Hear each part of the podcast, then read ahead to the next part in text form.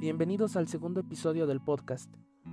Mi nombre es Isaac y vamos a continuar analizando el tema de la muerte desde la perspectiva del libro La muerte, un nuevo amanecer de la doctora Elizabeth Kobler-Ross. Hoy vamos a hablar sobre cuál es la reflexión que nos deja el libro.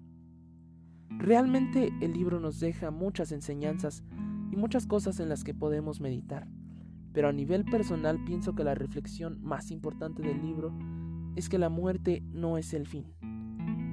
Y hay frases de la doctora Ross que nos enriquecen bastante para comprender la reflexión del libro.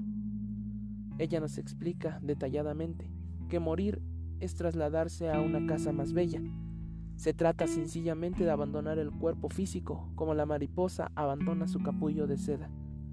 Las experiencias científicas de la doctora Kobler-Ross permiten reflexionar sobre la muerte como un pasaje hacia otra forma de vida fuera de las creencias religiosas. Nos hace comprender que la experiencia de la muerte es casi idéntica a la del nacimiento, puesto que se trata del inicio de otra existencia, el paso a un nuevo estado de conciencia en el que se continúa experimentando, viendo, oyendo, comprendiendo y riendo, y en el que se tiene la posibilidad de continuar el crecimiento espiritual.